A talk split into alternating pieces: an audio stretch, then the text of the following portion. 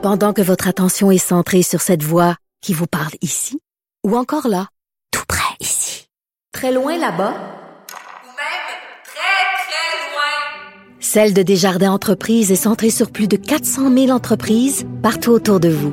Depuis plus de 120 ans, nos équipes dédiées accompagnent les entrepreneurs d'ici à chaque étape pour qu'ils puissent rester centrés sur ce qui compte, la croissance de leur entreprise.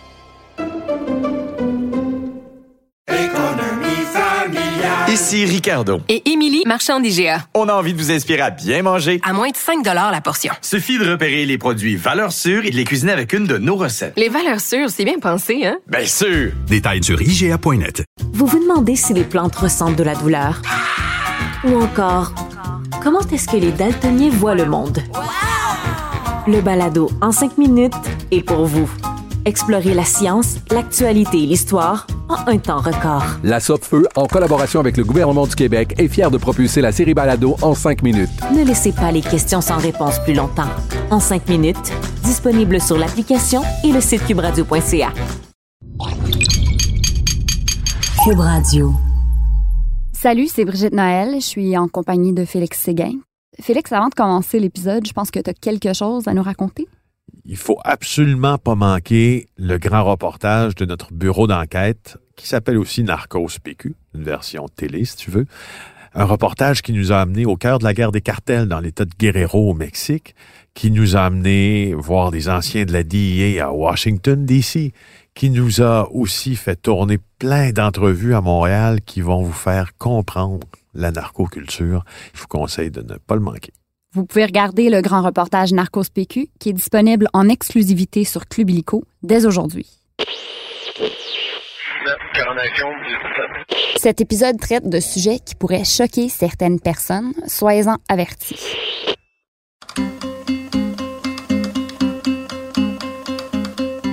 La dernière fois où on a effectué une saisie aussi importante d'héroïne, ça remonte à 2014. Alors, nouvelle saisie de drogue. 80 000 doses d'héroïne. Cette présence accrue de fentanyl. Les cartels de la drogue mexicains sont très bien implantés Mhm. à Montréal. Je m'appelle Brigitte Noël, je suis journaliste au bureau d'enquête de Québécois. Et moi, je m'appelle Félix Séguin, puis je suis journaliste au même endroit. Saviez-vous que le Québec est la terre d'accueil de plusieurs des plus gros trafiquants de la planète? Savez-vous qui ils sont? Narcos, PQ. C'est là qu'on va les découvrir.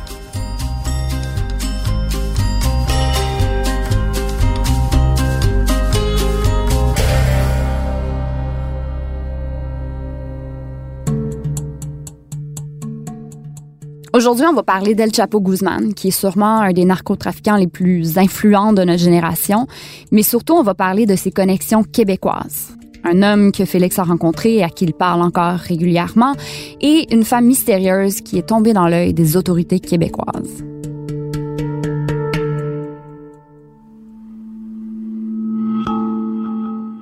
Moi, ce que je trouve fascinant dans ce qu'on met sur la table aujourd'hui dans ce, ce balado-là, c'est que ce criminel, l'un des plus riches au monde, maintenant emprisonné À vie. à, vie hein, euh, à la prison de Florence au Colorado, le plus grand baron de la drogue depuis Escobar, l'un des hommes les plus riches de la planète, qui a même fait dans le narcotrafic la une du magazine Time, et un homme que, dont on a instrumentalisé la culture finalement dans les films, dans les fameuses émissions comme Narcos euh, sur Netflix.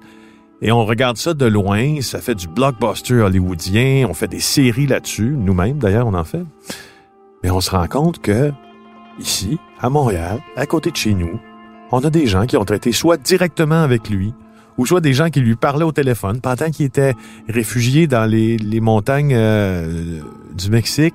Non, mais en fait, ça montre que El Chapo a des tentacules au Canada, que la drogue qui est vendue ici est directement liée au cartel mexicain. Ben oui, ça nous montre effectivement que ce qu'on a ici chez nous, ça vient de là, ça vient de lui, entre autres, Mhm. et que les, ces liens avec les Canadiens, mais là, avec les Québécois, avec les Montréalais, sont clairs, sont fermes, sont indiscutables. Et tout ça, moi, ça m'apparaissait impossible jusqu'à temps qu'on me raconte cette histoire-là.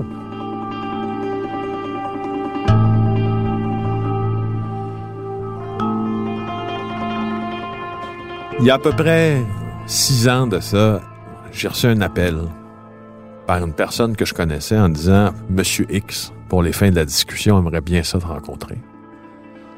Alors, je savais qui était Monsieur X, évidemment, et c'est un narcotrafiquant de Montréal qui importe euh, des stupéfiants, pas à coût de 100 kilos, pas à coût de 200, à coût de tonnes et de demi-tonnes. Mais un narcotrafiquant qui est pas vraiment connu du public. Qui est pas vraiment connu du public, mais un big shot. Là, il dit, euh, il dit, écoute, ça a l'air que tu veux me parler parce que moi, j'avais déjà fait des approches avec. Alors, il dit, ça a l'air que tu veux me parler. Il dit, écoute, on va, on va faire ça. Dit, je vais te parler. Je vais te rencontrer. Que je donne rendez-vous à cette personne-là euh, dans un endroit là, que je dévoilerai pas. Mais c'est à Montréal. Et puis, à ce moment-là, moi, j'attends pendant une demi-heure, 45 minutes. Puis là, je me dis, mon Dieu, qu'est-ce qui, comment, comment, qui va se, comment il va se présenter devant moi? Qu'est-ce qui va se passer? tu sais? Des gens qui vivent par le crime, c'est des gens qui vivent par le mensonge, par la violence.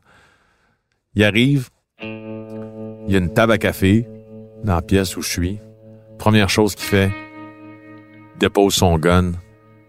Il dit, ça a l'air que tu veux me voir? Je dis oui. Puis là, je suis comme, euh, mais non, mais euh, bon. Cet homme-là va finalement commencer à se livrer sur ses relations avec les cartels mexicains et tout ça. Lui a vu El Chapo en personne, donc qui a négocié lui-même avec El Chapo Guzman au Mexique l'importation de cocaïne au Québec. Là, j'avais réussi quelque chose que je pensais jamais réussir, c'est-à-dire recruter une source faisait affaire avec les cartels mexicains. Mais là, ce qui allait venir après, c'est ça qui m'a encore plus surpris. C'est une source policière cette fois-là qui m'a dit Écoute, tu devrais t'intéresser à une jeune femme. Une jeune femme avec un corps sculptural, six pieds, blonde platine. Alors, je commence à m'intéresser à elle et effectivement, c'est une très belle femme euh, qui pose en maillot de bain sur les plus belles plages du monde. Puis, d'aventure, je découvre que elle a marié Alex Cifuentes. Qui est-il? Okay. Ça, c'est le numéro 2 ou 3 euh, du cartel de Sinaloa, dépendamment à qui tu parles. Le fameux cartel d'El Chapo Guzman. Alors, une petite Québécoise qui a marié le bras droit d'El Chapo C'est- Je Guzman. veux dire, c'est. Moi, je, je tombe en bas de ma chaise. Mais là, avant de parler de ces deux sources-là, je pense que ça serait important de parler d'El Chapo, qui est encore vivant, il est juste en prison, mais ouais. Qui est El Chapo Guzman, pour ceux qui ne le savent pas? Ben d'abord de son vrai nom, c'est El Chapo, ça veut dire le courteau, donc euh, le petit. Très flatteur. Son vrai nom, c'est Joaquin Guzman Loera. Il est en prison à New York présentement, mais c'est considéré toujours comme le patron du cartel euh, de Sinaloa. C'est le cartel le plus puissant du monde. Euh, El Chapo Guzman a été cité dans le magazine Forbes comme étant l'une des plus grandes fortunes de la planète. C'est donc le plus gros cartel de la planète, le plus puissant, le plus violent. Tu sais, on parle beaucoup de Pablo Escobar, mais il est plus gros, malgré que son surnom, c'est le courteau. Il est le plus gros narco euh, de la planète. Puis, c'est une terreur internationale pour le DIA, pour les autorités, mais au Mexique, c'est comme un peu un héros populaire.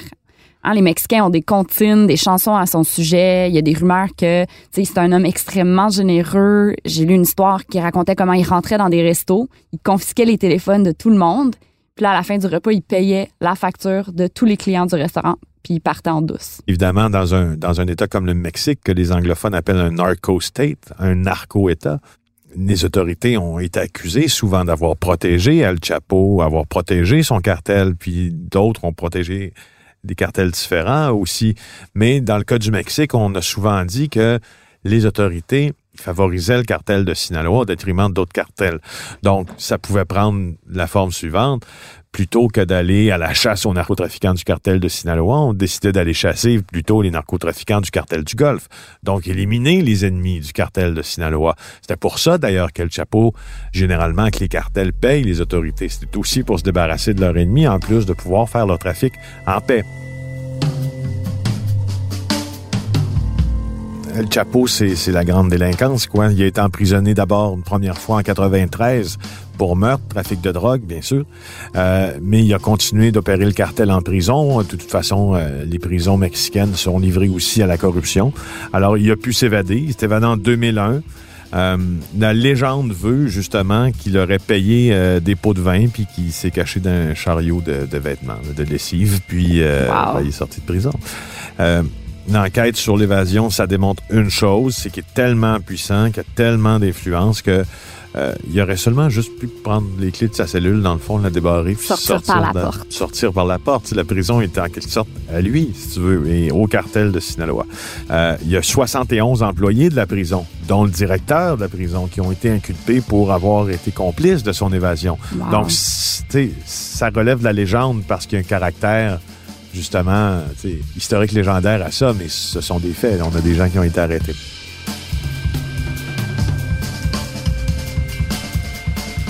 Bon, tout ça, ça nous amène en février de 2014. 13 ans de cavale.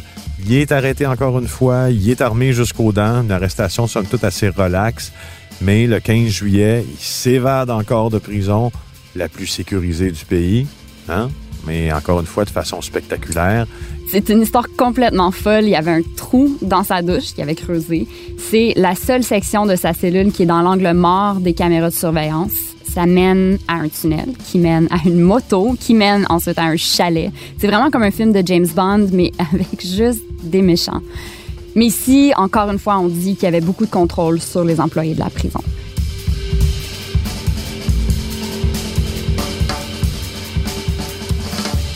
Il fait un autre deux ans en cavale. C'est une période pendant laquelle il décide, entre autres, d'accorder une entrevue à l'acteur Sean Penn en septembre 2015 pour le magazine Rolling Stone. Puis l'entrevue avec Sean Penn, ça ne lui a pas vraiment rendu service parce que là, si on compare la dernière entrevue qu'il avait accordée avant celle-là, c'était en 93. C'était à l'époque où il était encore sous le radar un peu, puis il avait prétendu être un simple fermier. Mais c'est comme si en parlant à Sean Penn, qui est un acteur oscarisé, qui est un bad boy, il a comme senti le besoin de se vanter. Fait qu'il a dit des choses vraiment euh, incriminantes. euh, qui, il a dit Je fournis plus d'héroïne, de méthamphétamine, de cocaïne et de marijuana que n'importe qui dans le monde. J'ai une flotte de sous-marins, d'avions, de gros camions, de bateaux. Fait que c'est la première fois qu'il parlait si ouvertement de l'ampleur de son empire. Fait que. C'est des êtres vaniteux. Oui. Tu sais, c'est vraiment des êtres vaniteux, les narcotrafiquants, parce que pour eux, dans leur système de, de valeurs, si tu veux, dans celui qu'ils ont adopté, ben, ils tirent beaucoup de satisfaction à être les meilleurs. Puis Ça, à quelque part, on peut le comprendre. Ben là. oui, Euh, je veux dire, des exploits. eux autres font l'exploit dans leur monde d'être les meilleurs, donc ils veulent s'en vanter. Puis c'est toujours comme ça. Mais c'était un peu sa perte, cette entrevue-là, parce que il y a des rumeurs assez concrètes, je crois, que ça aurait mené à son arrestation. En fait, la procureure générale du Mexique ça a été confirmé, c'est ça. le dit lors de l'arrestation d'El Chapo, euh, euh, la dernière arrestation qui va mener à son extradition aux États-Unis. Ça y est, on l'a. Et, euh, Merci, Sean Penn. Merci Sean Penn, mais elle, elle va quasiment le dire. Elle va dire on l'a grâce à des communications qu'il a eues avec euh, euh, un- deux acteurs. Mm. Alors, lisons entre les lignes, là, mais... bon. Bon.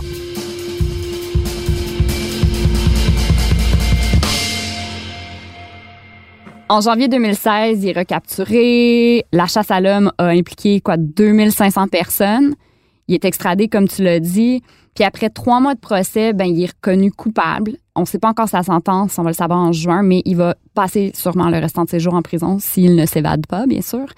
Mais Il s'évadera jamais de Florence au Colorado. ah, je Non, pense non, non, non, que le chapeau, on peut jamais prédire. S'il s'évade de la prison de Florence au Colorado, que j'ai en partie visité, Hmm. ça veut dire qu'il a réussi à corrompre euh, les autorités pénitentiaires américaines. Puis là, ben, bonne chance. hein. Mais s'il y a quelqu'un qui est capable de faire Tout le cela. monde, tout le monde a un prix. OK. Je pense qu'on est à jour sur El Chapo. On est à jour. Pendant que votre attention est centrée sur vos urgences du matin, vos réunions d'affaires du midi, votre retour à la maison ou votre emploi du soir, celle de Desjardins Entreprises est centrée sur plus de 400 000 entreprises à toute heure du jour. Grâce à notre connaissance des secteurs d'activité et à notre accompagnement spécialisé, nous aidons les entrepreneurs à relever chaque défi pour qu'ils puissent rester centrés sur ce qui compte, le développement de leur entreprise. Ici Ricardo. Et Émilie, marchand d'IGA. On a envie de vous inspirer à bien manger. À moins de 5 la portion. Suffit de repérer les produits valeurs sûres et de les cuisiner avec une de nos recettes. Les valeurs sûres, c'est bien pensé, hein? Bien sûr! Détails sur IGA.net. Vous vous demandez si les plantes ressentent de la douleur? Ou encore, comment est-ce que les daltoniens voient le monde? Le balado en 5 minutes est pour vous. Explorez la science, l'actualité et l'histoire en un temps record. La Feu, en collaboration avec le gouvernement du Québec, est fière de propulser la série Balado en 5 minutes. Ne laissez pas les questions sans réponse plus longtemps. En 5 minutes, disponible sur l'application et le site cubradio.ca.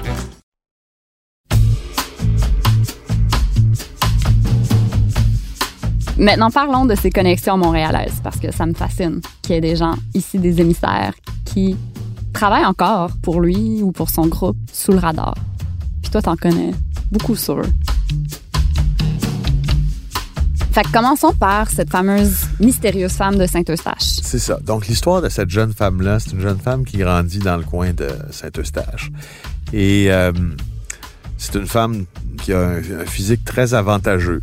Euh, elle est euh, extrêmement belle selon certains standards. Elle va se retrouver finalement serveuse, nous dit-on, au Buena Notte. Donc, qui était un bar qui est maintenant fermé, qui était sur la rue Saint-Laurent à Montréal, qui était reconnu d'ailleurs comme un repère du crime organisé, notamment de la mafia. Hmm. D'ailleurs, c'est pour ça que c'est fermé aussi, le Buena Notte. Euh, là, ce qu'on comprend, il y a une période de latence que moi, je m'explique pas, mais ce qu'on comprend, c'est que peut-être à la fin des années 2009-8, euh, elle va rencontrer Alex Cifuentes.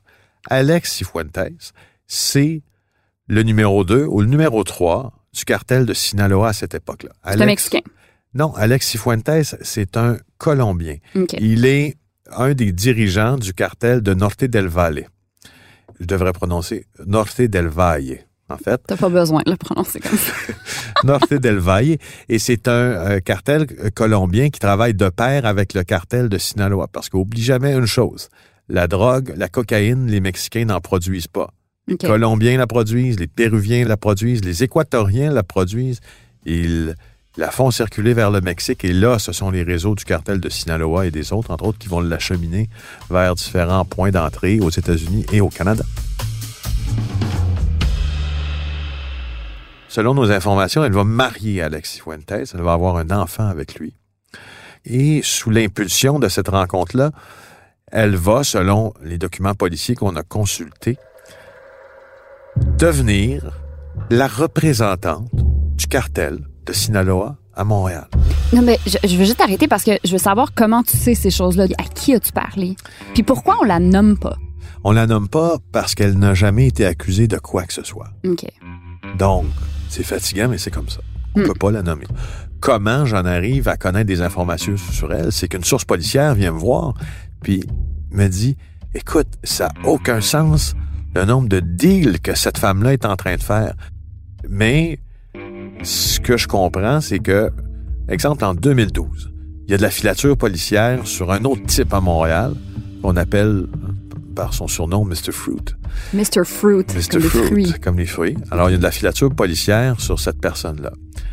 Alors, on découvre ce narcotrafiquant de Montréal-là attablé avec une femme, qui est celle dont on parle, dans un restaurant de Montréal. Et tout de suite après, il y a des importations de drogue qui commencent en partance du Mexique vers le Canada. À plusieurs autres reprises, Hmm. cette même femme-là est observée avec d'autres trafiquants qui sont aussi dans le narcotrafic à grande échelle. Et là encore, on commence à observer de la drogue qui s'en va du Mexique vers le Canada.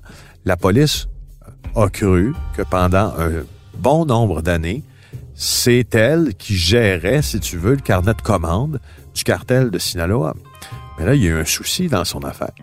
Euh, Alex Cifuentes s'est fait arrêter. Il s'est fait arrêter au Mexique, il s'est fait euh, extrader en Colombie, si je ne m'abuse après ça, extradé aux États-Unis par la DIA à Miami. Et là, il est devenu témoin repenti. Alex Cifuentes, le conjoint, l'ex-conjoint de cette femme-là, a même témoigné au procès d'El Chapo. Il est devenu un témoin euh, du ministère public. Mais il a parlé d'elle pendant le procès aussi. Il aurait parlé d'elle en disant que s'il y avait des contrats de meurtre, d'ailleurs, à, à achever à Montréal, il connaissait quelqu'un, puis euh, ce qu'on comprend, c'est que c'est elle dont il parle. Pardon? Alors, elle s'occupait aussi des contrats de meurtre. Ben écoute, moi je, je- on l'accusera pas de, on n'accusera pas euh, cette femme-là de tentative de meurtre euh, aujourd'hui ou de complot pour meurtre ou de meurtre. Mais c'est ce qui a été dit Mais c'est ce qui a été dit, tu sais. Moi ça me fait capoter.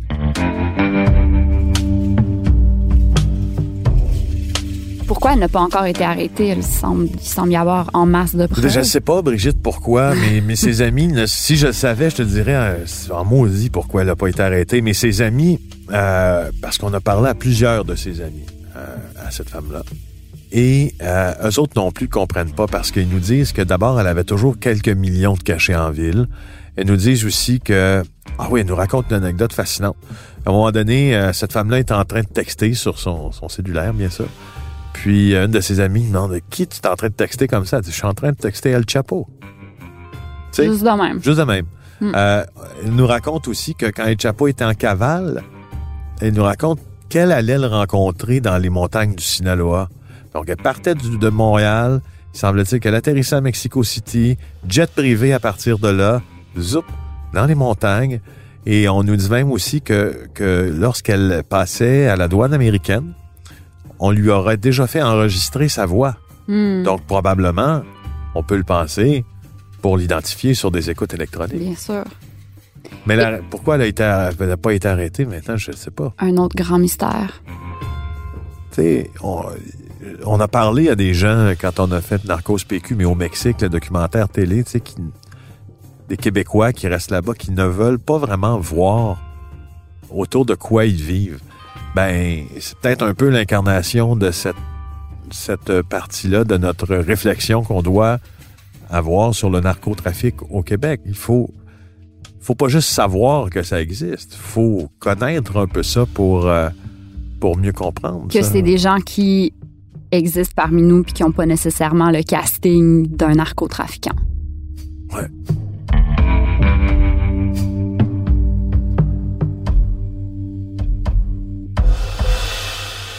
Donc, si on veut résumer, cette femme-là, tombée dans l'œil des autorités, il la surveille encore, j'imagine, mais plus vraiment présente ici. Cette femme-là est repartie euh, au Mexique. Elle a refait sa vie là-bas selon les informations que l'on possède. Donc, les autorités l'ont eu à l'œil. Est-ce qu'ils l'ont à l'œil maintenant? On ne le sait pas. Mm. Quel était son rôle ici? C'était un rôle de, de facilitateur selon la police.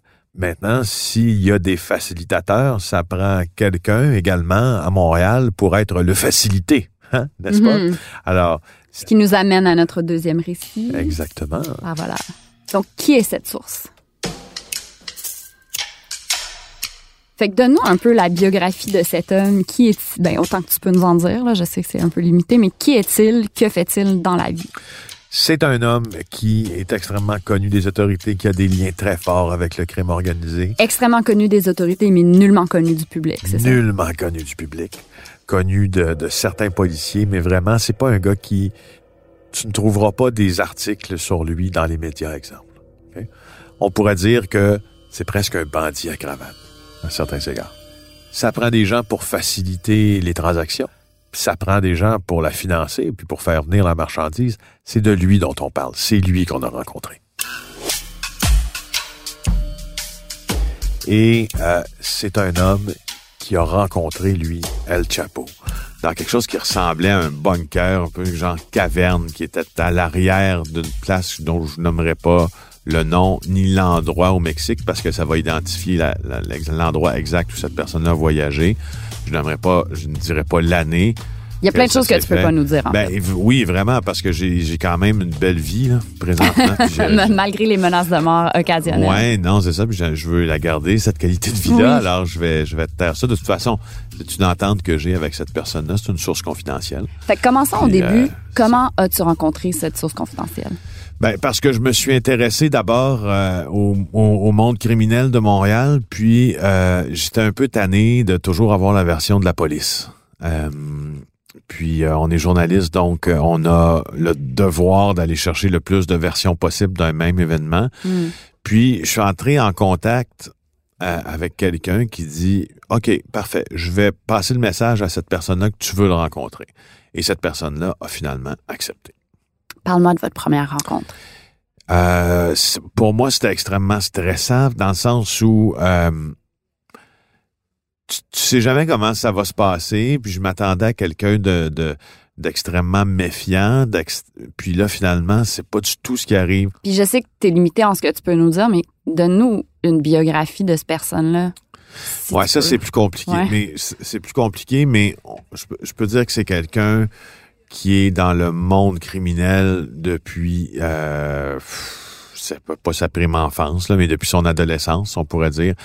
Euh, c'est quelqu'un qui est très connu à Montréal, tant des autres criminels que des autorités.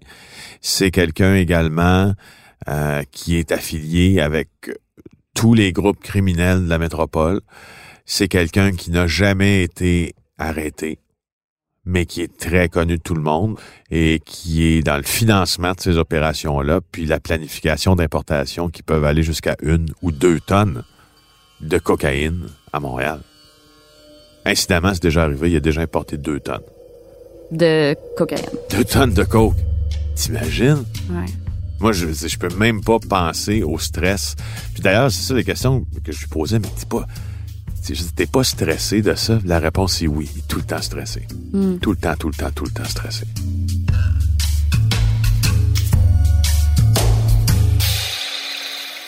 Fait que deux tonnes, ça veut dire quoi sur le marché? Disons une chose avec certitude, là, c'est coupé avec plusieurs sortes de produits, dont euh, la petite vache, là, mais que le gramme qui est vendu finalement dans la rue, là, lui, normalement, il contient juste 10% de coke pure. Arc. Donc euh, là, euh, tout de maths. Euh, on peut faire 20 tonnes de coke vendues dans la rue. là.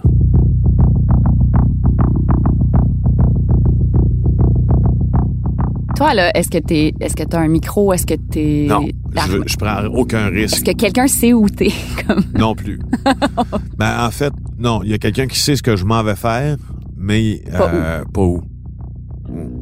Parce que je veux laisser, c'est sûr que je veux laisser une trace là. De, puis j'ai dit bon, si j'ai pas appelé à telle heure, là, Misère. je commence à me chercher.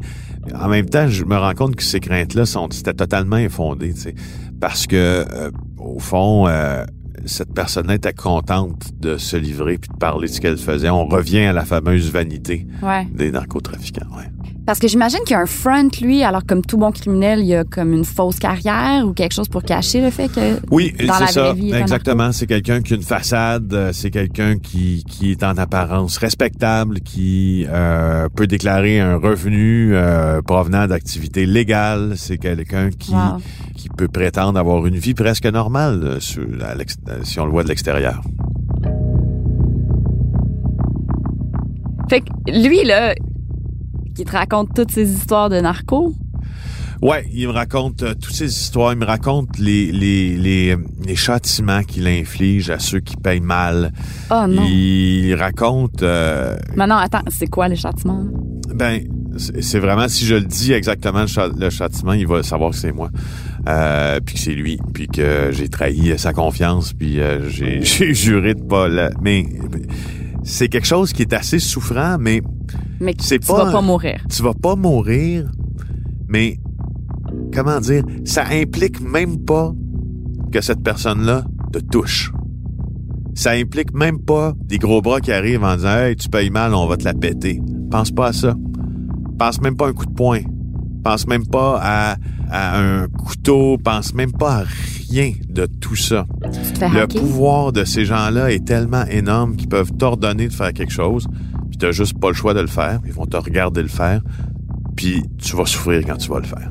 Je suis complètement intriguée par ce que tu viens de dire, mais on peut rien savoir d'autre? Non. Ah! mais c'est un châtiment corporel. C'est un châtiment corporel auto-infligé par, le, par la personne Dieu, qui paye dark. pas. Ils ont tellement une grande soif de pouvoir et ils jouissent tellement du pouvoir que de voir quelqu'un sous ses propres ordres s'auto-infliger une blessure ou, euh, ou un, un châtiment là, physique ou corporel, Ouf. ça les fait sentir tout puissants. Donc, il te parle de ça? Ouais, il parle de ça. Puis Là, vous vous rencontrez pas juste dans euh, ce lieu sécurisé-là. Vous avez plusieurs rencontres au fil des années. Ouais, il y a plusieurs rencontres au fil des années, euh, puis on, on change de place et euh, on change beaucoup de place, en fait. Ouais. On se Parce qu'il y a rencontre peur. Jamais euh, vraiment à la même place. Et euh, Puis lui, il a- il- c'est quoi l'intérêt de te rencontrer puis de continuer à maintenir cette relation-là puis de te parler? D'abord, il y a la fierté de d'être bon dans ce qu'il fait, puis d'avoir quelqu'un parce que dans le fond, c'est pratique aussi de pouvoir parler euh, à un journaliste. Lui, il, s'incrimine jamais vraiment trop dans ce qu'il fait. C'est-à-dire que j'ai pas de détails assez précis. Je pourrais pas me retourner puis aller voir la police en disant, de toute façon, je le ferais pas là, mais il y a tant de kilos qui arrivent par telle place. Si jamais il va dire ça. L'avantage pour lui de rencontrer un journaliste, c'est de pouvoir s'épancher aussi sur différents aspects de sa vie, entre autres. Euh, Ouais, ben il était devenu, il te traitait un peu comme si t'étais son psy à un moment donné. ouais, là, à un moment donné, là, c'était tous ces, ces problèmes, si tu veux. Euh, je commençais à être un peu, c'était devenu un confessionnal un peu là. Puis, euh, tu sais, à un moment donné, moi, je, j'ai, faut que je travaille aussi. Là. Moi, ça me, c'est le fun parce que tu rentres dans leur, dans le fond, tu, tu marches dans leurs souliers entre guillemets, tu vois un peu de quoi ils sont faits, mais tu vois aussi qu'ils ont des vies et les problèmes du quotidien que toi et moi on a, ben ils les ont aussi ces problèmes-là. Ben, euh, rajoute ces problèmes-là au stress qu'ils vivent de se faire arrêter parce que ça veut dire la prison. Ben c'est c'est pas une vie là. Mm. C'est pas une vie. Avoir peur de se faire tuer toujours. C'est pas une vie ça.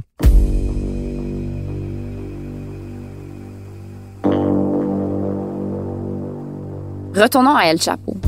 Fait que son histoire avec El Chapo, elle se commence, elle se termine comment? Ben, c'est une rencontre euh, que cette personne-là a eue avec. Donc, il planifiait une importation de drogue euh, au Québec et il s'est rendu finaliser les détails au Mexique. Il ne pensait pas qu'il était pour rencontrer euh, El Chapo. Il pensait qu'il était pour rencontrer un de ses hommes de confiance. Parce que les face-à-face avec El Chapo sont très rares. Eh, semble-t-il qu'ils sont très rares, effectivement. Sauf si t'es Chantal. Sauf si t'es Sean Penn ou, euh, ou une actrice ou productrice mexicaine. euh, mais dans ce cas-ci, euh, il pensait pas le rencontrer. Finalement, il a été amené dans un endroit assez connu et il y avait une porte là, dérobée à l'arrière de cet endroit assez connu au Mexique qui menait question. dans un genre de bunker creusé là, à même le roc de ce que je comprends là.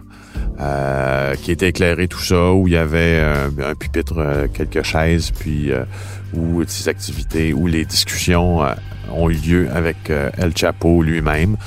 Cette personne-là me l'a décrit comme quelqu'un d'extrêmement courtois. C'est un businessman. On me l'a décrit comme une rencontre de business. À la fin, on s'est serré la main, puis on s'est dit qu'on était pour se revoir, mais ils se sont pas revus.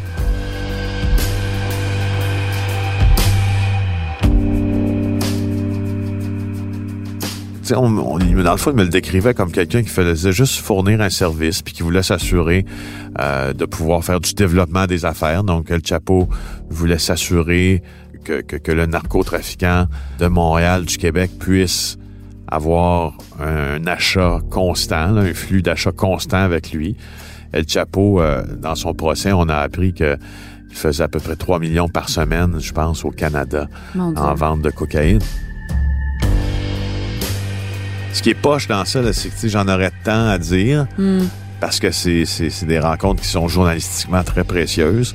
Mais tu sais, je, je peux pas, je peux pas, je peux pas, je peux vraiment pas. Je te regarde parler, puis je, je, je vois que t'es en train de comme te caviarder à mesure. Ouais, c'est ça, je me, ça, je me caviardes cavi- tes pensées. Je, me, je caviarde mes pensées à mesure, tu sais, pour pas aller trop loin, pour continuer à avoir la confiance de cette, euh, cette personne-là.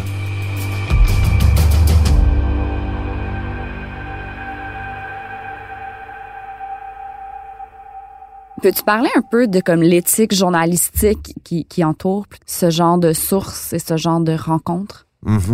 Tu sais, le privilège d'être une source confidentielle, Euh, il n'est pas différent si tu fais des activités criminelles euh, que si tu es policier, que si tu es politicien. Ça change pas ça. Mais maintenant, il y a des couches, je dirais, de précautions supplémentaires pour des sources du milieu criminel. En tout cas, moi, à mon sens, tu dois être capable de vraiment garantir à cette personne-là que tu euh, ne mets pas la police au courant de ses activités, mais ça, ça vient avec un downside incroyable. faut que tu sois capable de garantir aussi à la police que les informations qu'elle te donne ne tombent pas entre les mains de gens mal intentionnés. Tu comprends? Tu peux pas être celui qui va dire Hey, oui, j'ai entendu qu'il y a telle affaire qui se planifiait, telle opération policière qui se planifiait. Tu peux pas faire ça. Tu peux pas. Parce que là, si tu joues sur deux tableaux, toi, tu marches toujours au centre. Ouais. Tu répètes pas à un ce que l'autre te dit, puis tu répètes pas à l'autre ce que l'un te dit. C'est super important. D'abord, c'est manquer gravement d'éthique. Là. Tu peux pas empêcher le travail légal de se faire par la police et la justice, mais en même temps, tu veux de l'information d'intérêt public, puis pour aller chercher cette information-là d'intérêt public, tu dois garantir une confidentialité à quelqu'un qui mène des activités qui sont pas légales. Mais c'est ça, en le fond, je pense à ce que je peux dire de plus sur, euh, sur ce gars-là, mais si je te le dis, il avait devoir te tuer. Oh my God. Tout de suite après. OK. Merci quand même.